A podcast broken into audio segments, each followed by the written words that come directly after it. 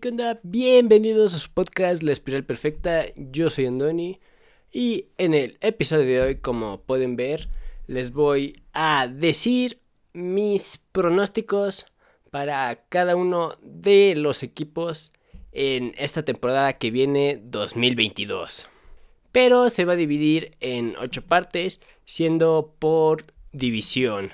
A lo que me refiero es de que voy a hacer este 8 videos para cada una de las divisiones de cada conferencia de la americana y de la nacional.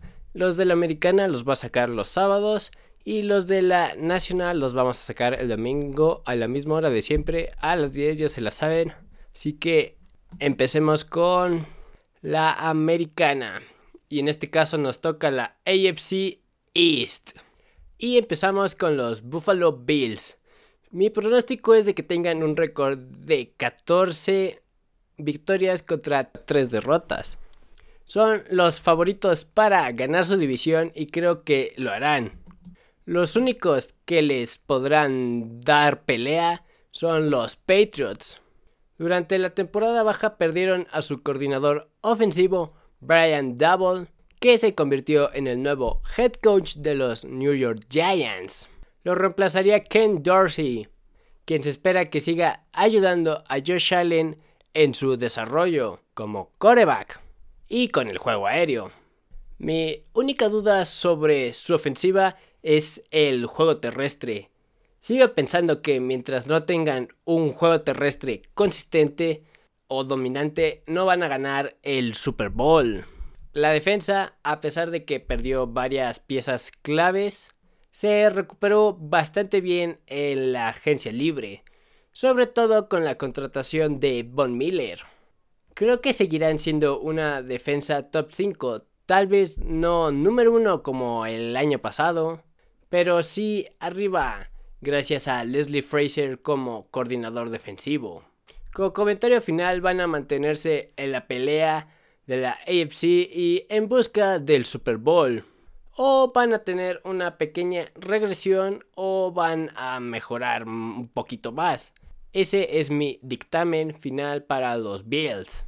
Ahora vamos con los Miami Dolphins. Mi pronóstico es que van a tener un récord de 8 victorias y 9 derrotas.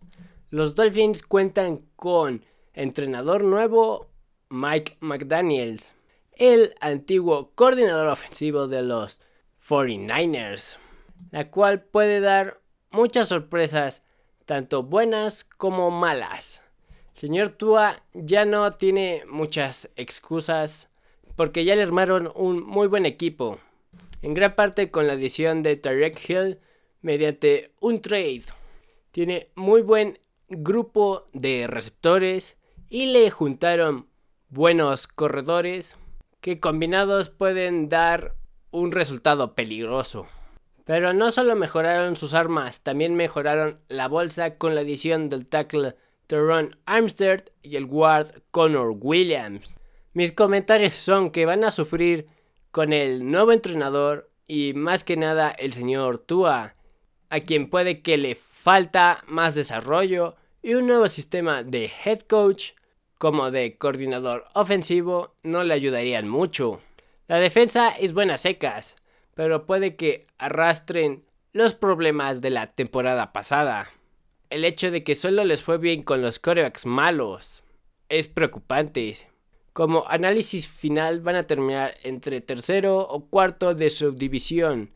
Depende de qué tanto problema le causen a los Patriots y a los Bills.